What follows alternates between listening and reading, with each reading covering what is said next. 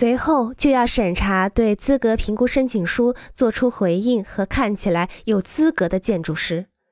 审查最好是由整个委员会来负责。一个重要的工程上可能会涉及一百个职位，每个成员都对一个公司进行排名，再由整个委员会决定如何得到一个包含十个或十二个公司的名单，以便进一步讨论。在讨论中，公司被逐一排除，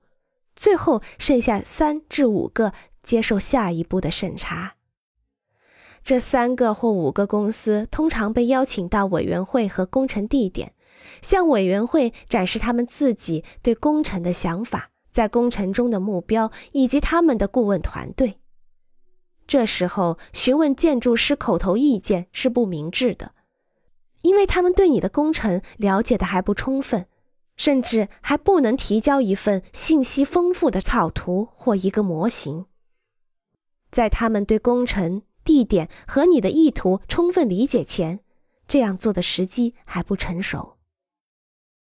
委员会经过进一步的深思熟虑后，可能定下两到三位建筑师，然后去拜访他们的办公室，他们最近的某些作品和客户。对于他们办公室里谁将从事这项工程，费用安排。实际的咨询公司和他们的资质、时间表、交流沟通的细节等，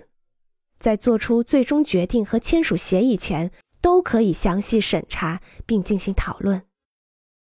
对于一家个体公司，最简单的方式是确定一个建筑师，然后开始干活。这也是我设计的大多数建筑的开始方式。